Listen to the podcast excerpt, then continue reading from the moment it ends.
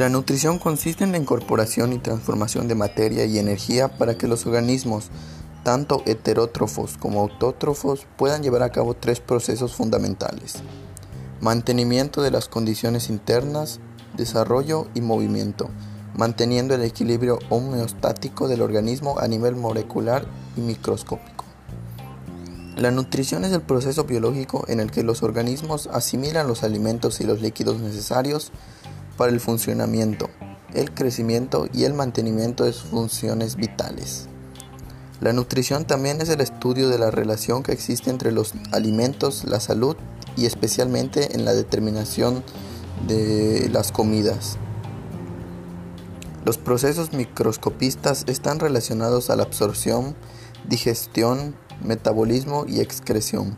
Los procesos moleculares y microscopistas están relacionados al equilibrio de elementos como enzimas, vitaminas, minerales, aminoácidos, glucosa, transportadores químicos, mediadores bioquímicos y hormonas, etc. Como ciencia, la nutrición estudia todos los procesos bioquímicos y fisiológicos que suceden en el organismo para la asimilación del alimento y su transformación en energía y diversas sustancias lo que también implica el estudio sobre el efecto de los nutrientes sobre la salud y la enfermedad de las personas.